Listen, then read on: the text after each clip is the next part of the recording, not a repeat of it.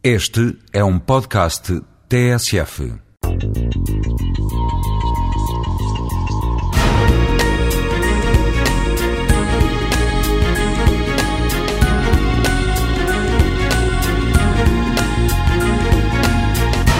Em fins de agosto, em Istambul, vai haver mais uma vez o movimento Car Free Cities, em que as pessoas vão discutir como se hão de livrar dos carros que nos atropelam, que poluem as nossas cidades, que ocupam os nossos passeios, que nos fazem despender um dinheirão com a posse do carro e a gasolina, que nos fazem perder tempo nos engarrafamentos e na procura de parqueamento que enchem a nossa paisagem de cada vez mais autoestradas e que desequilibram o orçamento geral do Estado e a bolsa dos utentes.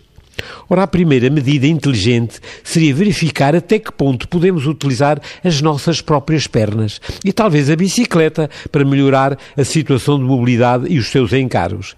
E aí será aconselhável estudar o método chamado do superpé, que cobre uma boa parte das nossas necessidades de deslocação. E para já, há que começar por uma grande campanha de informação e por um ensino adequado, onde a instrução dos muitos jovens para que aprendam a andar iria permitir, no fundo, maior saúde, maior extensão percorrida a pé, maior prazer nas deslocações, menos custo, menos tempo de percurso. Mas para tudo isto há que planear a cidade para as pessoas, não para os carros. E até se podia contribuir para que as pessoas deixassem de ser obesas, ficassem mais elegantes e ganhassem o prazer de viver.